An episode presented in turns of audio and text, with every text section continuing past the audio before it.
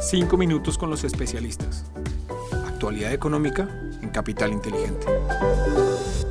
Hola, un saludo especial para todos. Hoy es lunes 14 de febrero de 2022. Somos Juan José Ruiz y quien les habla Lisette Sánchez y les damos la bienvenida a nuestros 5 minutos con los especialistas. Este es el podcast de análisis de la actualidad económica de la Dirección de Estructuración en Mercado de Capitales de Bancolombia. Divisas. En el contexto local, les contamos que el dólar bajó 0,6% durante la semana que cerró este viernes 11 de febrero y alcanzó los 3.929 pesos en medio de la recuperación de los precios del crudo, los cuales en su referencia WTI y Brent aumentaron. El WTI subió 2,2% alcanzando los 94 dólares el barril y la referencia Brent aumentó 2,7% hasta los 95 dólares el barril. Esto se dio ante la disminución inesperada de inventarios por 4,7 millones de barriles, contrario a la expectativa de que subirían 369 mil barriles. Esperamos que el dólar se cotice esta semana entre 3.900 y 4.000 pesos. En el contexto internacional, el índice DXY, que mide el dólar contra las principales divisas del mundo, aumentó en 0,6% hasta 96,1 puntos. El euro disminuyó 0,8% hasta 1,135 dólares por euro, al tiempo que la libra aumentó 0,2% hasta 1,356 dólares por libra.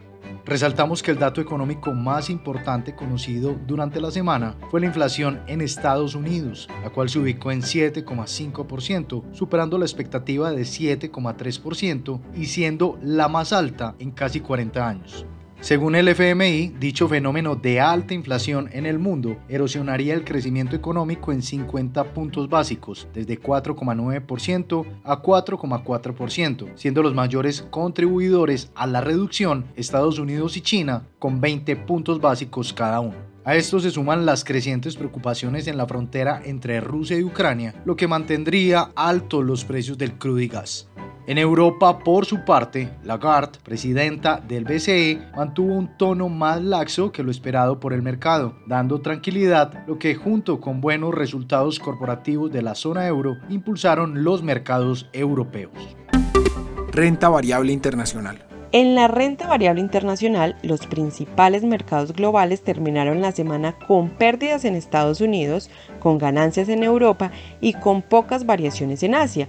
Esperamos seguir viendo volatilidad en los activos de riesgo a medida que se conozcan las intenciones de invasión por parte de Rusia a Ucrania, aunado a comentarios de algunos miembros de la Fed que indican una postura más restrictiva de política monetaria.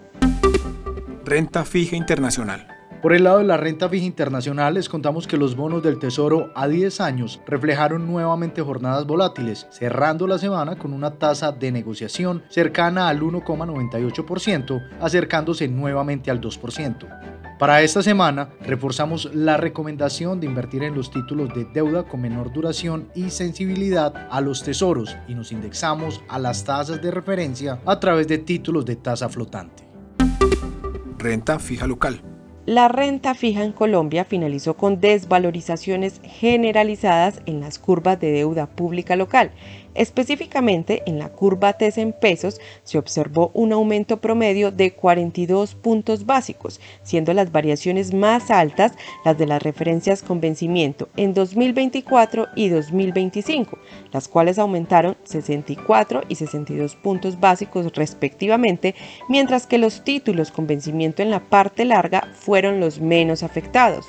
De igual manera, en la curva NVR se observaron aumentos generalizados en promedio de 13 puntos básicos, luego de que al inicio de la semana hubiera valorizaciones tras el incremento en la inflación.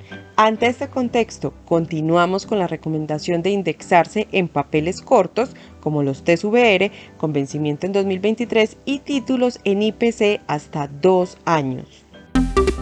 Renta variable local. Finalmente, en la renta variable local, les contamos que el índice MSCI Colcap tuvo un comportamiento negativo durante la semana, cerrando en 1,493 puntos, es decir, 1,9% por debajo del viernes anterior. De igual forma, el volumen de negociación se redujo en 10% hasta un promedio diario de 124.631 millones de pesos.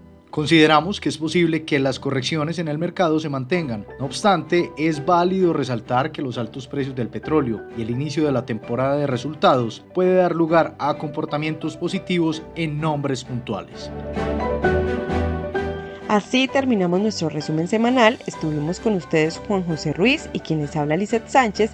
Les esperamos en nuestra próxima emisión de los 5 minutos con los especialistas, con toda la actualidad económica nacional e internacional.